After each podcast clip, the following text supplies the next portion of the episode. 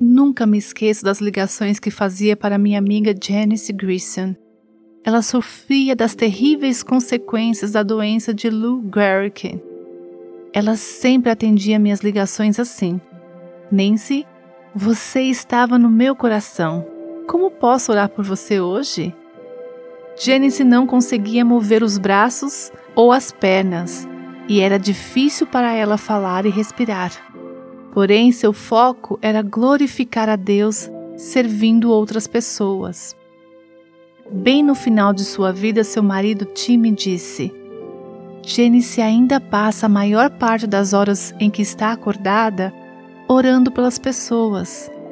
Algumas horas depois dessa conversa, Janice estava na presença do Senhor. Ela morreu do jeito que viveu, amando a Deus e os outros de forma abnegada. Seu único desejo, assim como expresso pelo apóstolo Paulo, era que, com toda a determinação de sempre, também agora Cristo seja engrandecido em meu corpo, quer pela vida, quer pela morte. Esse é o seu desejo? Suas ações estão demonstrando isso hoje?